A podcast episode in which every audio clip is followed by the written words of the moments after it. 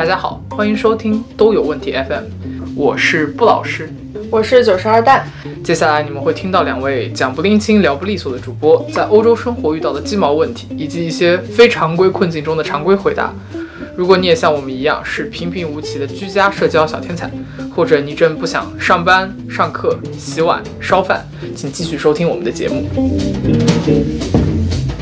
本期让我们来聊一聊辩论这些事情。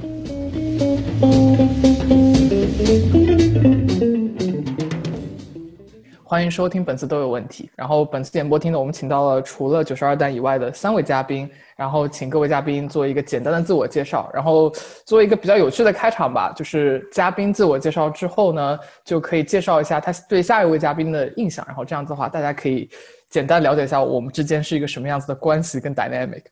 好的，然后从我们无实物美发艺术家开始吧。哇，大家好，我叫。无实物美发艺术家，也可以叫我 Tony 老师，因为太多人叫我 Tony 老师。然后，呃，我来介绍一下九十二弹，因为，啊，因为我记得就是第一次遇见九十二弹是在一个友谊交流赛上，长三角的一个英语辩论友谊交流赛上。然后那时候觉得他非常的厉害，觉得一定是一个大佬，然后非常非常怎么说呢？非常。雄辩滔滔，然后觉得有点难以应付，也差不多是这样。但是后来觉得还是啊，挺挺可爱的一个人啊。That's it. Thanks. 有有没有什么就是自我介绍的点？就除了就是你是 Tony 老师以外啊，托啊，自我介绍嘛，我想一想，好像好像没有。我就我我是觉得我啊，我这个人吧，就是啊，在变圈待的时间也比较久，虽然我也不知道算不算很久。但是总觉得历经了很多沧桑，然后依然待在这里，然后像一个老化石一样，依然焕发着新的生机。然后，但是 差不多是这样，有一个慈父的心态。哎，好，那接下来我们就九十二单进行自我介绍吧。Hello，我是从来没有出现过的主播九十二蛋。嗯，然后我就是大概从高中开始打辩论，然后零零散散打到大学，也没有打出什么花头，现在就变成天天读预定的一只狗。嗯，然后那我来介绍一下布老师，对吧？嗯，我觉得布老师呢，我当时布老师，我当时第一次认识的时候，就是在 FLTRP 的时候，然后当时我们的另外一位朋友 IV 给我们开了一个就是 Pre FLTRP。嗯，就 debate，然后结果我们就被布老师吓到，因为好严肃，然后把我骂的狗血淋头，这样他整个整个脸色都在 写着你们在吃什么屎，我听不懂你们在说什么话。但后来就我们这边的另外一位郭璇同学把我带到了荷兰，然后嗯，就是我组装的宜家家居，就现在放在就是布老师的家里，并且布老师就是做小龙虾很好吃。啊，这是我对布老师的印象。那我们下一个，对，就我吧。就感觉大家的自我介绍都特别的散装，我不知道听众听的会不会非常的迷糊哈。呃，跟辩论的关系的话，我是一四年开始打辩论，就是我大二的时候开始，然后打到一七年，正好是我大四毕业的时候，之后就是保持从以前最经常打辩论的时候，一周一场到一年一场，呃，然后。在各个地方都拉过琴、卖过唱，去过很多地方教课，也去过很多地方备训。嗯，那我介绍一下郭璇同学吧。我第一次见到郭璇同学，应该是在我第一次有印象见到郭璇同学，应该是在 WDC 世界大学生辩论锦标赛上，在在荷兰的时候。然后我就记得在注册报名的时候，然后这位同学就突然叫住了我，然后跟我进行了友好的会晤，但我不知道他在说什么，然后我就打一声招呼我就走了。然后后来关系好是因为。当我们进入到淘汰赛，从循环赛晋级到淘汰赛的时候，这位同学义无义无反顾的把他自己的 case file，就是他自己准备的内容，直接交给了我，然后告诉我这个东西你要读，那个东西你要读，然后在比赛之前对我进行了一一番就是诚恳的教导，然后 就留下了非常深刻的印象。那接下来我们介绍一下郭选同学吧。哎，我是郭璇，一个做什么都很悬的人。我是二零一四到二零一七比较集中的在打辩论，这么来算的话，我应该是布老师的同期。呃，然后他之后还在打，但是我基本就放弃了。目前是一个在发展中国家国际组织的实习狗，然后还要回来完成研究生的最后一年。然后我认识下一位小海老师，其实是在布老师拉的场子里。嗯，对他的第一印象就是一个生病了、长得可爱、性格很刚的裁判。性格很刚是因为小海老师在裁决赛的时候，我记得当时我们是六个人还是七个人在裁决赛。基本上其他六个都投了同一个方向，但小海老师认为有另外一个方向，然后一个人最后在掰我们六个人，而且一个人掰我们六个人还没有落下风。虽然最后他也没有，因为我们最后用投票的形式来决定了最后的结果，他没有改变整个结果，但是他帮他喜欢的辩手争取到了一个最佳辩手，所以印象还是蛮深的。之后的印象就是，嗯，除了生病这一条之外，长得可爱，性格很刚。这些东西还全部成立，然后我觉得是一个有点江湖大姐大、很义气而不太自知的人吧。是我书店顶端的、顶端仰望的、仰望的人，我经常会感到十分的心虚。呃，那交给主持人吧。接下来呢，就小海同学介绍一下自己吧。大家好，我我是小海。呃，我绝对不是什么江湖大姐大。我先自我介绍一下，我是二零一五年。到二零一九年，整个大学生活当中都有在打辩论，呃，它的中间的强度可能是从大一到作为萌新接触辩论，一直到大二，基本上就是每周都有一场辩论，然后一直到大三就开始要准备秋招，然后大四就忙着谈恋爱去了，然后呢，嗯，基本上我我。我肯定是长得比较可爱的，因为我这个身高的缘故，没有办法，大家看着我其实都是俯瞰，所以嗯，然后我这里想介绍一下刚才第一个说话的无实物美发艺术家，A.K.A. Tony 老师，呃，我其实对他的第一印象就都是由大家。就是大家说，就说啊，这个这个人就是呃特别积极，然后又说呃好像到哪哪都会参加比赛，然后是一个非常好的辩手，然后一直到我自己举办的一个比赛，然后他作为唯一一个中国代表队打进了决赛，然后那个时候就对他印象特别特别深刻，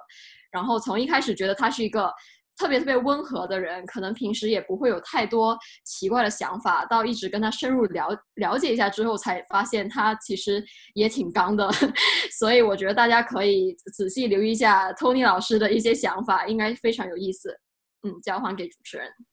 好的。然后其实可能我们刚才聊天的过程，因为我们彼此之间都非常的熟悉，所以听众听起来可能会聊得有点支离破碎哈。那我们就简单的介绍一下什么是英文辩论，英文辩论在干什么。呃，从大家传统理解的中文辩论开始吧。比如说，中文辩论会有交锋、会有质询等环节。英文辩论呢，是一个模拟议会制辩论的情况，所以每个人大部分的情况是做一个自己七分钟的自我陈述，然后过程中可能会有提问的关系、提问的环节，但是提问的环节不是最重要的。然后还有呢，它有和中文辩论一个非常大的区别是，它是一个。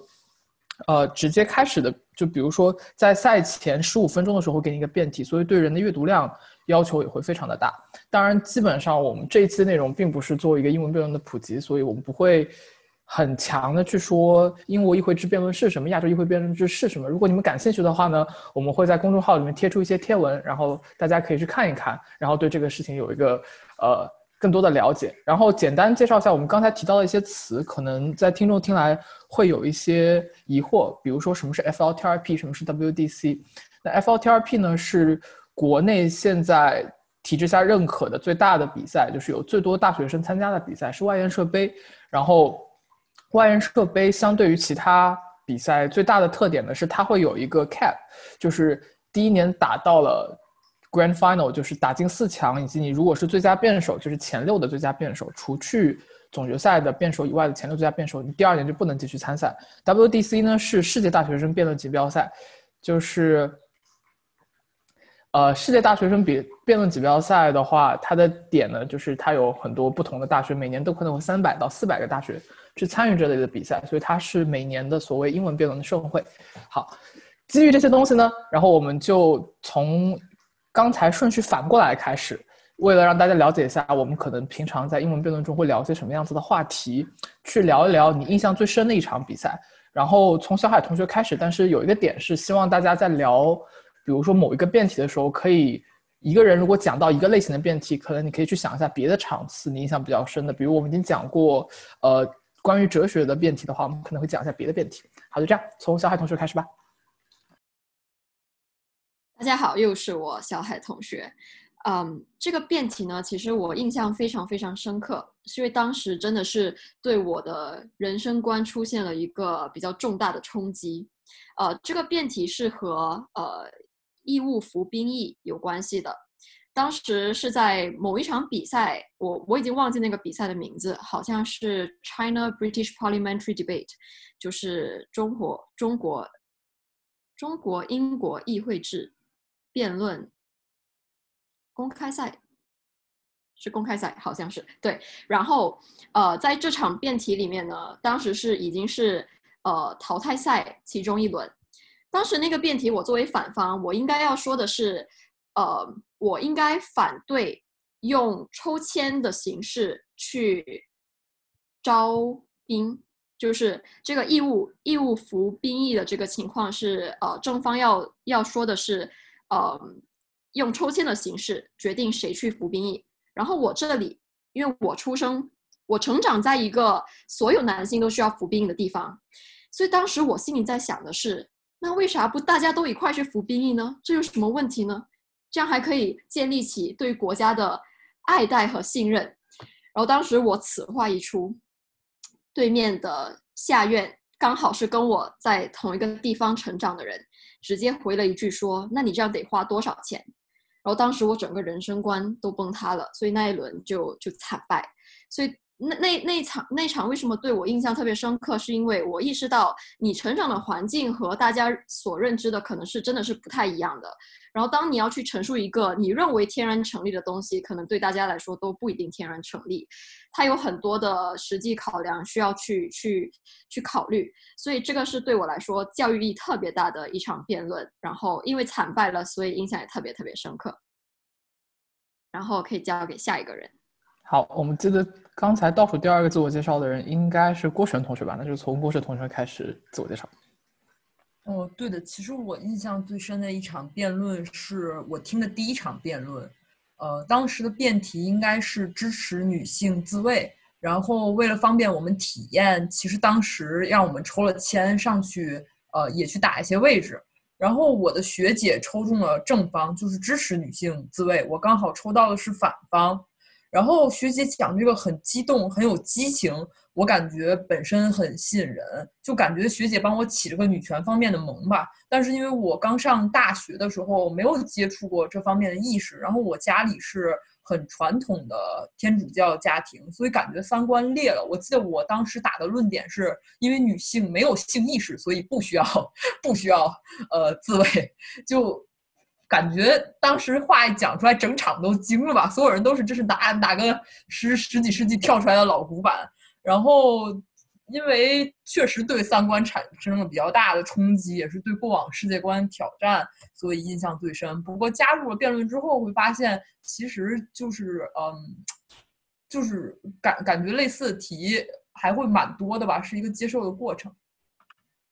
那么我们请对九十二弹。还是托尼老师，哦，不应该是我了。就刚才我觉得另外两位朋友讲的，可能都是辩题对于他们已有的家庭环境或者社会环境对他们造成的一些颠覆性的认知。那我就讲点有趣跟轻松的吧。就我印象最深的场子有很多，其中一场呢，应该是在北京辩论公开挑战赛 BEC，我和小海同学一块搭的时候。为什么印象深呢？就是因为我坑了这位朋友。呃，那道题是说 support cash society。然后，呃，就是说无现金的社交怎么说呢？就比如说像全社会淘宝化或者之类，大家这么理解可能会简单一些。然后，其实，在我们当时是 OG 嘛，就是第一个讲的人。然后我其实当时想的没有很清楚，我就跟小海同学说：“你就去说便捷性，便捷性肯定是一个很大的点。”然后呢，小海同学对此提出了质疑，但由于因为我是他的怎么讲学长嘛，所以他也没有很强烈的。质疑我这个点，然后他就上去讲了。他讲的过程中，我瞥了一下那个裁判，然后那个裁判也是我们的朋友，也是一个老师，一个大学的老师。然后我感觉他的脸越来越臭，然后我就想，嗯，不行，这个点裁判一定不喜欢，我就要把这个点给当不掉。然后就在我自己讲的过程中，我就完全呃忽略了我的队友，然后讲了一系列跟他没有关系的事情。结果比赛结束了以后呢，呃。那个裁判就过来跟小海同学说：“你可千万不要讲便捷性，讲便捷性有什么用？”我就感受到来自我旁边的朋友深深的白眼，然后直接冲着对我来了一首那个，就是你怎么可以这样子一个状态？对，但就是我讲的可能更多的是队友之间的一些 dynamic，以及在辩论过程中能够发生的一些有趣的事情吧，也包括一些可能我们会聊一些经济类的话题，然后或者比较。嗯，极端的，比如说，就是整个社会都应该怎么怎么样的话题来进行一些讨论。那接下来就九十二段同学来聊一聊吧。啊，我感觉我没有准备这个话题怎么办？好紧张。就是我感觉我印象最深刻的一个 motion 还是我，就是我高中刚开始答辩的时候，当时就高中是有个什么成都 debate open 嘛，还是就是叫另外的名字。然后当时有一个非常有名的辩手，就叫 Chanel 姐姐。然后呢，她当时的那个 demo 的题目叫就是 Woman should be on top。然后就是他这个辩手的风格非常的凌厉，然后非常的 dramatic，然后对当时就是还在高中生的我感觉进行了就是从头到脚的教育，然后让我对辩论就产生了一些就是奇怪的印象。在后来我打了很多，就是也打了很多 feminist，就是嗯，就是关于女权的 motion 啊，还有一些跟就是呃，就是。Affirmative action 啊和 racial justice 这种相关的嗯题目，就感觉还是和呃现在很多就是社会运动是有关的。而且我因为我当时对这些并没有很明很清晰的印象，嗯，我对他其实很多第一手的知识是对很多就是一些爸爸辩手们那边来的，嗯，所以这些可能是对我印象比较深刻的 motion。那我们下一个是谁呢？我们来邀请无实物美术家 Tony 老师。哈罗，我是无实物美发艺术家。然后我印象最深的一个辩题是，呃，在 Oxford Union，就是牛津大学的它的一个呃联合会吧，或者说学生会。Anyway，它有一个很大型的一个英语辩论赛事。那时候我在英国交换，然后有幸过去参加。然后那是他的决赛的一个辩题，虽然没有打到决赛，但是啊，就过去看了。然后那个那个 chamber。就那个屋子其实也经常出现在很多视频里面，然后本身现场就比较震撼。然后那个辩题是，啊，本院会成立一个全球的啊唯一的一个民主政府，universal democratic government，啊，就是相当于把现在现有的所有国家制度全部推翻，然后所有的国家融融合成一个国家，然后是一个民主。政府的政体，然后当时啊拿到这呃听到这个辩题就觉得很很震撼，就是以前从来没有想过这种事情，就没有想过就是这种就是天下大一统的这种这种可能性，而且是一种西式民主的形式出现，然后觉得很有趣，想听一下，然后听了尤其是正方第一位的发言之后，他去建构，比如说告诉我们为什么这个新的国家会。啊，极大的满足人们，比如说啊，移动的就是空间移动的需求，因为你没有边境了嘛。然后很多时候你可以去任何你想去的地方。然后它的法律会怎么样？它的经济组织会怎么样？它的货币会怎么样？然后以及人们怎么样生活？然后听他去描述或者去论证这些，然后我觉得非常的啊，怎么说，mind blowing，就非常的。啊，让我觉得很很很炸裂，就是以前从来没有想过，啊，如果人类融合到一个那么高度的程度，会是一个什么样的呃样子，然后以及如何组织那样的生活，以及为什么可能实现那样的生活，然后我觉得也是对我去啊思考很多问题有启发。虽然这个后来觉得它可能有点局限，就为什么一定要是民主政体的，对吧？可能也有其他的。啊，不同的组织形式或者政府形式，啊，所以我觉得在那个时候，总之而言，对我来说是一个很开眼界去思考，如果人类融合成那个程度，会是一个什么样子的啊情况？我觉得这个思考本身是非常有价值的。对，谢谢。好，那其实做一个简单的总结哈，我们在辩题过程中，我们可能会聊到很多不同的知识体系，比如说呃所谓 social policy，然后比如说经济，比如说女权，比如说呃还有一些可能假设性的社会体系下会发生什么样子的状况。所以其实对于一个辩手的知识来源要求还是比较高的。与此同时，它也会对我们已有的生活环境进行一些所谓的。重新整理，所以导致就像我们刚才很多朋友说，他可能突然就是脑浆炸裂，mind blowing，right？呃，那接下来我们就聊一聊，基于这些东西，我们是什么契机下开始参与辩论的？然后在参与辩论的过程中，怎么突然就开始上头，一直非常持续的在参加这个活动？从那这个我们就从还是倒叙吧，然后还是从无实物美发艺术家 Tony 老师开始。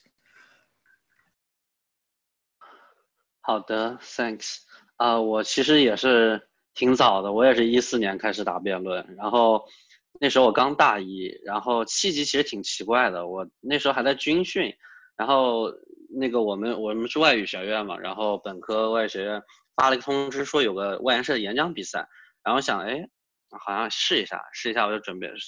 就很临时的准备一篇演讲稿，就差不多提前一天才准备演讲稿，然后第二天过去讲。然后讲，但是 那个演讲没有选上，但是在那个演讲那个选拔赛的那个小屋子里面的，就面前坐着评委老师几个评委老师，在在最后的最拐角的地方坐着两个学姐，然后她默默的默默的看每一个演讲的人，然后他们其实是来选拔英语辩论队的成员的，一种秘而不宣的选拔，就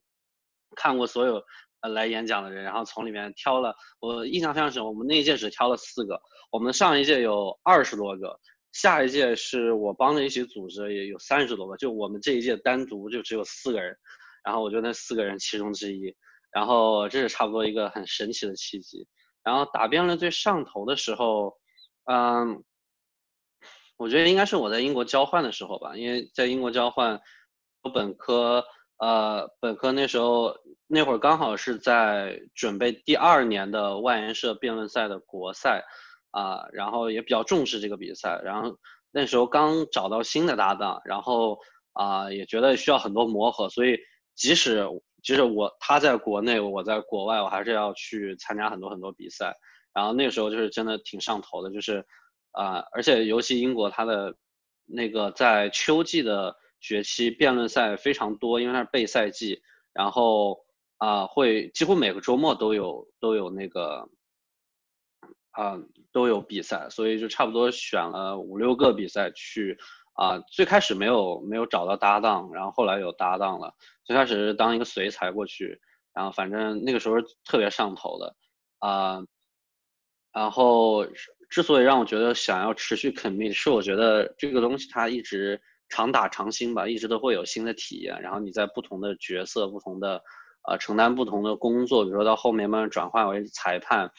嗯，转换为 trainer 训练师，然后去教别人，然后或者甚至去组织一些活动，都会有一些新的体验。我觉得还是一直让我觉得很 refreshing 的一个过程，所以我会觉得一直想要呃 commit。好，那接下来我们就。随便再 Q 一个吧，比如小海同学可以聊一下自己是什么时候开始打辩论的，然后以及就是最上头的时候。哎，我什么时候开始打辩论？这个事情应该从我大一刚入学那会儿开始。嗯，我一直以以来一直觉得英语辩论是一个非常有趣呃的活动，然后一直想想想试试，但是没有机会。然后当时就屁颠屁颠参加那个社团的招新，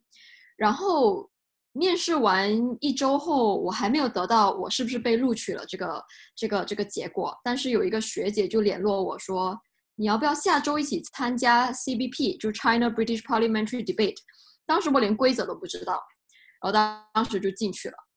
然后当时那天早上到的时候，那个学姐告诉我，你等会儿给我转八百五十吧。我心里就纳闷，为什么要给你转钱呢？她说。这是比赛的费用啊！我当时一惊，我觉得我已经上了贼船，已经骑虎难下了，没有办法，我就只能转这个钱。对于大一的我来说，八百五十简直是巨款。然后呢，我就去参加了这个比赛。然后前面可能表现不是特别好，因为毕竟也不太了解辩论。但是最后一天有幸拿了三个第一名，所以最后确实晋级了。然后当时之后跟郭璇老师对了之后，才发现原来那那那次我在第三十一名晋级，他在第三十二名晋级，所以当时我们的缘分应该是从那个时候开始的。然后呢，这个事情就给我给了我很大的启发跟跟鼓励。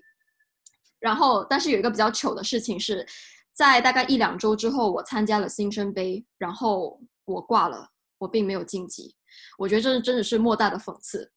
Anyway，然后这个就是为什么我会参加辩论。然后最上头的时候是什么呢？应该是大二的时候，当时我同时担任几个社团的职务。呃，其中一个是英语辩论，我就觉得人嘛，就是越忙越上头，越忙越上头。然后当时就刚好我也是刚开始，呃，我的双学位，所以我基本上那那个学期是我最忙的时候，然后三十一学分，但是也是我整个大学生涯绩点最高的时候。所以我觉得在这里，如果你们是本科生呢，就多参加点，多参加点社团活动，多拿点学分，你们应该会表现的很优异哦。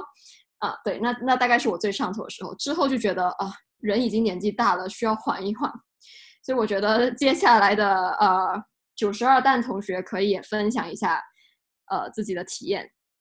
我是从什么时候开始真的就是嗯特别 get into 辩论呢？是我觉得我是我个性有点那种就是在哪里跌倒在哪里爬起来，然后我就非常在不同的人生阶段跌倒了很多次，然后又再爬起来继续准备。就是我当时是当时大呃高一的时候，先在我们高中开始辩论，然后但当时打的不是特别好，呃，然后呃后来呢，所以到大学之后，感觉一下变成了自由的人，然后又开始捡起来辩论这个东西。因为当时我们学校的辩论社长刚好是我们高中的一个学长，然后我就感觉就是继承了这个皇位，然后在这个社团里面，就把我这个高中的血脉发扬光大。然后，但是后来高中不大学的前两年打辩论，也就就是去很多比赛，但都不怎么不怎么 break。然后同时觉得自己非常厉害，就自尊心非常 受挫。嗯，后来就是嗯，就打完了外研社之后，我到英国待了两年，就是后来在英国开始打。然后英国因为刚才那个就是美发师老师已经说了。嗯，它有一个非常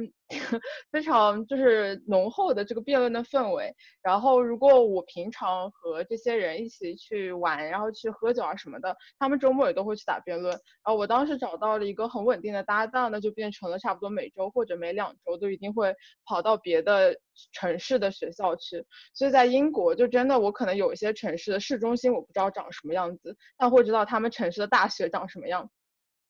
嗯，后来就是我非常嗯，这就是我可能非常 commit 的时候，嗯，然后就你不停的打，就会不停不停的上头，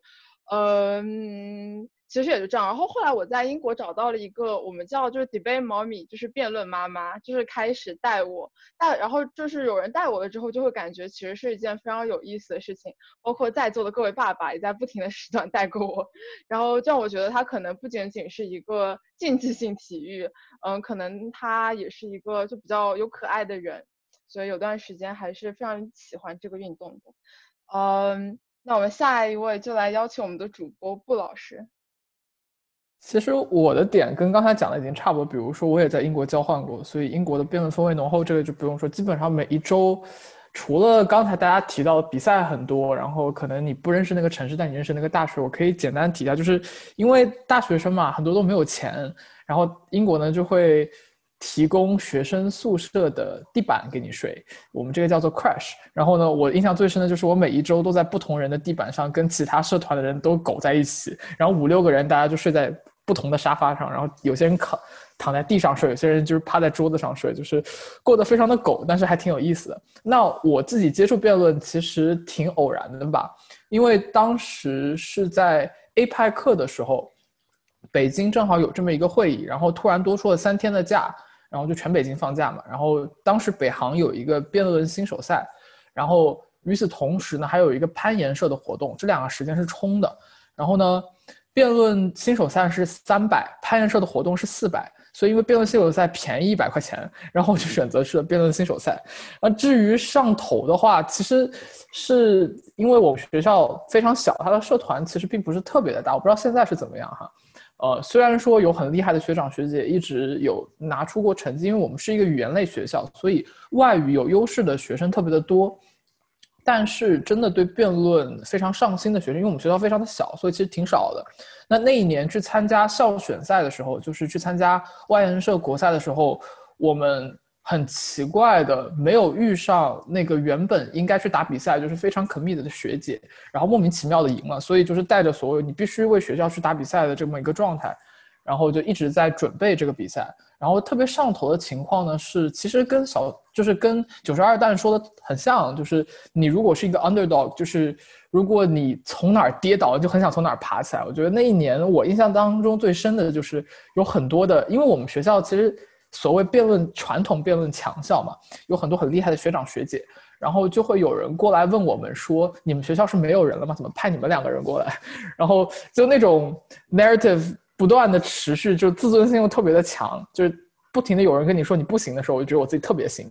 然后就慢慢慢慢慢慢慢慢就变得可能还行了吧，然后就持续的在打这个比赛，然后就变得有点上头。那最后我们就请我们郭璇同学去讲讲他悬而未决的辩论人生吧。我的情况是这样的：自从知道这个女性可以自慰，并且有性冲动之后，我感觉 这个地方这个地方的话题，我就非常想探索一下。但其实同时也是因为我英语实在是太差了，然后本科是英语专业，老师就经常说：“哎呀，你得自己想办法提高一下。你看你跟同学差那么远，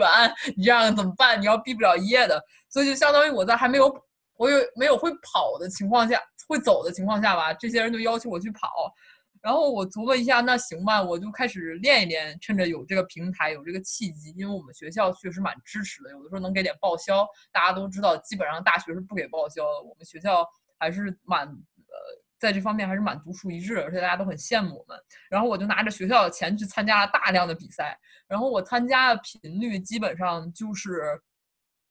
两周一次吧，一个月去两次，然后很集中的。参加了差不多十个比赛左右，然后，呃，那个时候感觉是呃，就是感感觉开始赢了的时候感感觉很好。其实刚才小海老师说的，他三十一名晋级，我三十二名晋级，那个已经是我打了半年之后了。想想一想，人家刚开始打就能比我前一位晋级，真的有一点羡慕呢。呃，我觉得反正我的情况不是越忙越上头吧，我的情况可能更接近于，呃，因为学校 持续的输出银子，所以我就有 commitment。因为确实，如果他能给你报掉一点呃路费的话，那么你可以相当于去别的大学玩一次嘛，也是蛮值得的。对我们其实讲了很多关于说辩论上头的事情，大家在说自己有意思的故事过程中，也多少都提到了一些。为什么会让你觉得它是一个成瘾性非常强的事情啊？其实可能听众朋友们不知道，我们所谓成瘾性非常强体现的状态，可能是真的，你每一周都会在全国不同的城市跑来跑去，然后去参加类似的活动，见同一批人，而且这批人都会建立起一种很神秘的连结跟 bonding，然后大家也就比如说像我们现在这样关系还是非常的好，所以我们可以聊一聊，就是大家想一想为什么辩论这个活动。是什么样子原因让它变得有成瘾性？然后有些东西重复的可以说，但是就可以展开讲一讲。就是你是认为，就从除了你自己的视角来讲，从第三视角去讲，说这个活动具体是什么样子的？呃，我可以开始吧。就之前我有读过一篇文章，是一个更加早期的辩手叫做 Thina 写的一篇文章，他把辩论类比成了电子竞技游戏。他的类比的原因是说，因为辩论得到结果的过程很快。它的周期很短，因为正常一个比赛可能一天有四到五轮，然后四到五轮的情况下，你可能十五分钟提前给你发个辩题，你的大脑会不停的被刺激，而一个小时之后呢，你就会有一个很明确的一二三四的排名，根据这个排名呢，你就会有一个所谓赢和输的概念呢，根据这个赢的输赢和输的概念以后。你就会有很明确的那种竞技感，以及就是成败感。然后在那个过程中，而且它不仅只，它不是那种一次定胜负的，因为比赛有很多，可能有那种校际的比赛，可能有那种国际上的比赛。然后它会有，然后你可能什么，就比如说像刚才小海同学说的，他在一个大比赛中有机会能够进入到淘汰赛，但是在一个新手赛中并没有机会进入到淘汰赛。这整个过程就可能会给你一种很强烈的错落感，导致会越来越上头，因为你会有这样子的心情。因为这件事情而有一些起伏，所以导致这件事情会有些上头。那其他人有没有什么补充？这个时候我觉得我们可以开麦了，就不需要像之前就一个一个的讲，然后我们有补充的同学就可以随便聊一聊。好，郭胜同学。呃，作为一名长期在二级市场输钱的郭璇，我认为其实是输给了人更大的刺激感，然后这个刺激感是成瘾的。其实很多赌徒他在连续赌博的时候呢，他挣钱的时候并没有感到很满足，反倒是输钱，因为有一下子失去很多东西的感觉，所以很成瘾。我感觉辩论不断的输，然后不断的想去赢，就本身输强化了这种心态吧。我觉得对，也可以补充一点是，就是这个书还有一个地方，就是你不是一败涂地，可能因为它的书是有相对性的。我们在解释赛这时候可能解释没有那么清楚，在我们参与的辩论环境里面，它存在一二三四，不是单纯的赢或者输，所以你的输是相对性的。也许你原本的期待是你能拿到第一名，但结果你只拿到了第三名，或者你原能拿到第二名，结果你拿到第三名，那跟你的心理预期有反差。但相对于别人的视角里面，也许你没有输的那么一败涂地。这种你有机会。但你离机会又不是那么近的悬而未决的感觉，可能会给你带来很强烈的刺激吧，这是我的理解哈。还有没有什么？然后你就成了鱼塘里的一只鱼，对，然后就一直在那里游。伟哥的韭菜。对，有没有什么别的视角？比如说刚才我们有朋友讲到，有一群很可爱的人，那这一部分就是社群感，给你参与辩论这个活动有没有一个比较强烈的刺激？我觉得是。很多人会很迷恋，就是尤其在两三天那短时间和很多新的人去社交这样一种感觉，而且很多时候这种社交是一个，呃，非常怎么说呢？没有非常正式的形式，也没有那种拘束感，然后大家很多时候社交只是。有一个话题，然后聊起来，然后互相聊一些看法，或者互相一起吐槽一些什么事情，互相一起交流一些啊日常生活中或学校里面的事情。然后本身都是同龄人，然后而且很多打辩论的都是我个人觉得是觉得对自己啊就比较 care 比较 care 这种思想碰撞，比较关注思想碰撞的人。然后大大家聚在一起就会有很多话聊，然后很多人我觉得是很。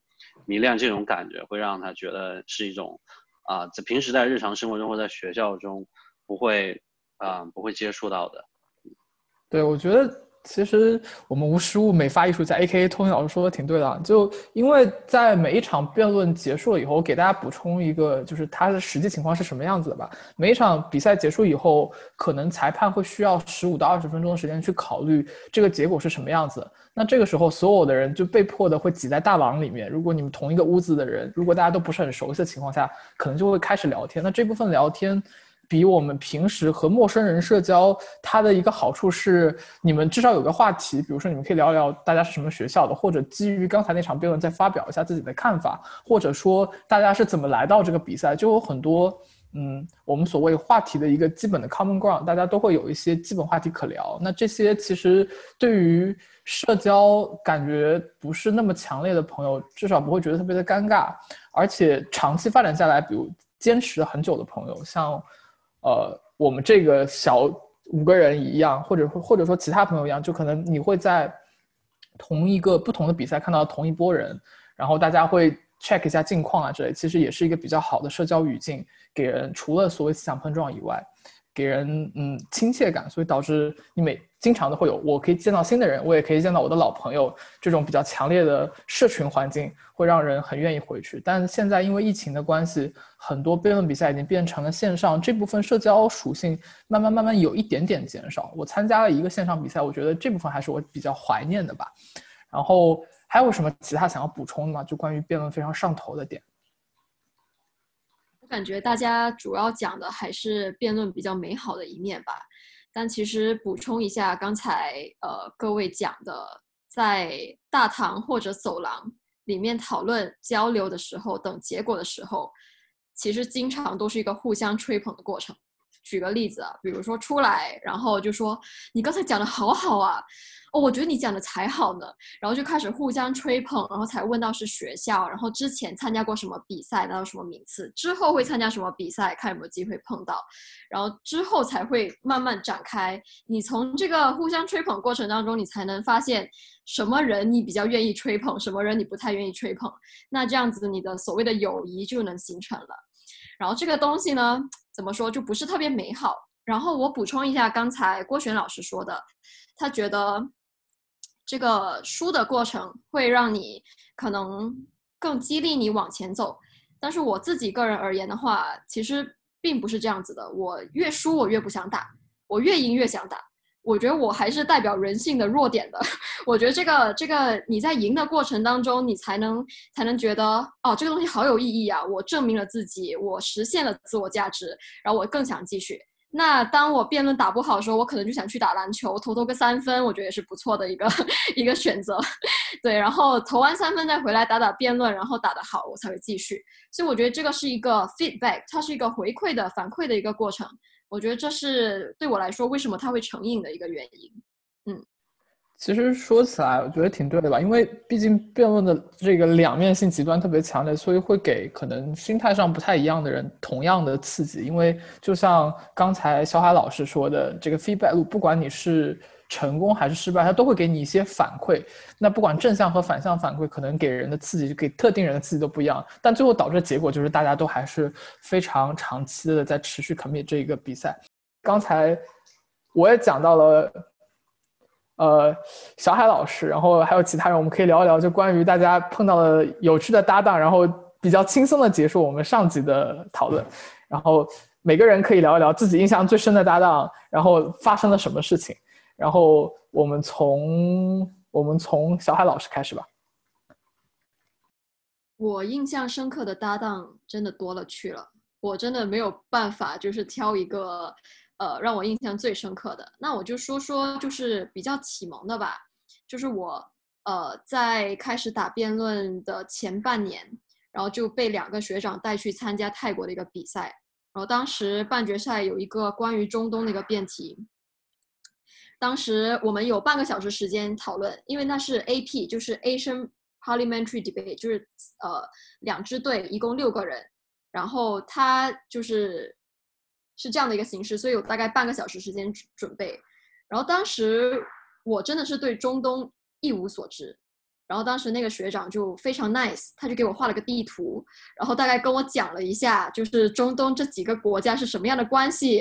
然后当时这个让我印象特别特别深刻。然后我就觉得哇，有这样子的队友真的是太靠谱了。他不不仅在教你辩论，他简直在教你地理，在教你文化。我觉得这个真是非常好的。然后另外一个就是让我印象特别深刻的是一个比较好的朋友。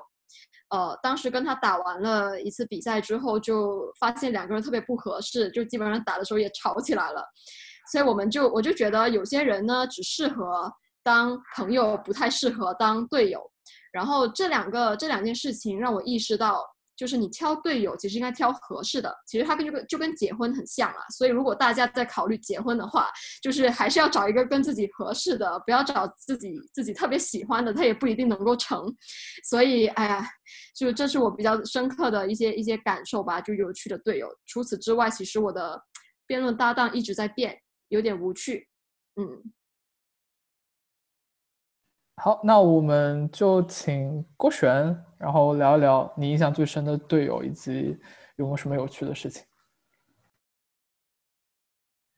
啊，我不知道，我感觉讲这个我队友要难过的，我队友已经 讲了，不要让 老拿他出来挂天。但是既然不老实，很不老实的把这个问题抛给了我，那么就没有办法，只能拿他出来记一下我们这个 都有问题频道的题啦。就是我跟我。的一个同级的同学，在大二的时候稳定的在搭档，然后我们其实一起去了很多比赛，然后我们有一个就当时来看比较 major break 的一个比赛，我们打到了决赛，然后上院呢就简单来说就是都是爸爸啦，上院是自己的学姐，大家感到很紧张，然后我们在外面聊天的时候呢，不知不觉的就用了中文，然后那个题是什么呢？那个题就是政府应不应该允许就是。自杀合法化，然后我们是反方，然后我们想，嗯，不能打太稳的点，因为太稳的点学姐一定会打到了。于是我们就开始说，说有什么点是极具有说服性的呢？我们就说，嗯，每个人都有一个独特的灵魂，一个灵魂离我们远去了，是没有办法再复制一个灵魂出来的。当时大家用中文讨论，因为他是一个广东人，所以他的他的普通话或者他的中文可能我不知道啊，不是为了黑他，其实是因为他的英语特别的好，所以我觉得可能中文没有英语好，所以我们两个当时讨论的觉得很来劲，但是上了台之后就感觉有点不太对了，特别是台下有一个老师，就是他是一个来自韩国的教授，还是一个老学究，挺就在我们心里挺老学究的一个人，然后他开始露出诡异的微笑，这个时候我 我站在台下，本来一开始就是。他讲的时候，我还会点头。我突然有点犹豫，不知道该不该点头。然后这个事情出了之后，我们就就是大家就给他起了个外号，我们这个队就叫做 Soul Speaking。然后他就是一个 Soul Speaker。然后我有的时候会很犹豫，因为毕竟如果讲出去，不是就是尽管是我们两个一起想的点，但只有他一个人上去说呀，我还是果断选择了弃暗投明。所以我每次 在在讲的时候，我就想起这段就是。我 drop 了我队友，我背叛我队友，我还要拿我队友出来祭天呢，就这种心情。所以呃，好吧，那那就希望大家听到这段之后能够心疼我队友，并且给我们这个优秀的频道 就多多加一点流量，并且转发，要不然真的白祭天了。所以感谢感谢我们郭晨同学啊！我不确定大家有没有听懂这这一段，就是具体发生了什么。但是我可以补充一个例子，因为幸好我也跟这个队友搭档过，然后也发生了非常神奇的事情。就是那轮那年应该是 CIV 的 Grand Final，然后题目是 Tax，就是如要给幸福加税，然后。我记得我们在外面的时候，然后我当时脑子没有想得很清楚，但大概意思是想说，现在城市病很严重，大家压力都很大，很多人都因为城市的压力造成了你的心理抑郁的问题，所以我们要加税去解决这部分的事情。最后就变成幸福是一个比较 luxury 的东西，如果你有了以后，你应该就是上交国家，然后 somehow trigger down，然后很多人就可以对于自己就心理咨询 normalize 这么一个 case 是可以 run 的。但是我去上了一个厕所，回来了以后呢，比赛就开始了。比赛开始了以后，我们可爱可敬的这位队友上台了以后，他就开始说话。他一说话，我就觉得天崩了，因为我完全没有听懂他在说什么。他说，他就开始创造了一个自己设置的打分系统，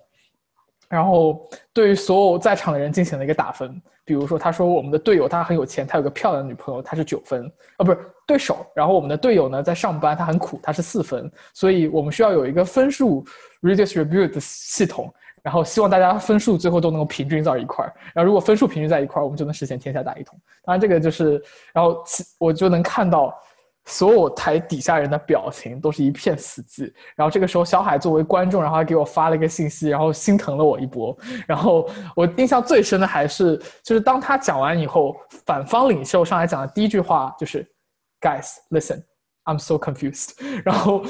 就全场爆笑，应该是他讲完以后，其他人都并没有理解具体发生了什么吧。但我觉得是挺有意思的，因为那场我对其他场具体发生了什么。印象没有那么深，但对于这一场，我有的时候做梦都会梦到，因为给我带来的阴影实在是太大了。好，那然后那接下来就让无数美发艺术家聊聊他的队友吧。哎呀，我的队友，哎，我的队友都是比较让我经历非常悲惨的事情。我就讲一个挺，就是我在英国，然后那时候我的队友是我之前的学长，对吧？然后就是那个站站了两年。啊，FLTLP 名额，然后始终没让我过的学长，然后有一次比赛，我们那个我们分其实已经够了，但是差 Speaks 差差一个，差一个 Speaks 没有 Break，然后就刚宣布完，因为那是已经我们第五个还是第六个 Tournament，已经一直都没有 Break，一直都没有晋级，然后然后那个 刚宣布完晋级，我心想。哎，没晋级虽然有点可惜，但是我想留下来继续好好学习一下，观望一下大佬们的啊打。然后我一转头，他人不见了。然后 过了大概一个多小时，他在火车上给我发一条短信，说我先回去了。他连他的草稿纸都扔下了，我整个人就懵在那里。我还以为他上洗手间等了他半天，然后就，哎，就就挺神奇的吧，就。就 you never know what kind of partner you will run into，就啊，大家但是大家自己做 partner 的时候，就 be nice 啊，不要这样，就一声不吭的把一个小萌新扔在异国他乡的不知名的城市里，然后 不知所以，我都我都我都惊呆了。然后我就那天就一个人，一个人就是去找住宿，然后住下来，然后晚上自己喝闷酒，就 就真的非常的穿嘛。然后但但我后来回想，觉得挺神奇的。然后正是因为没有。底背，然后第二天我就没有看他们，因为我我觉得很生气，我就觉得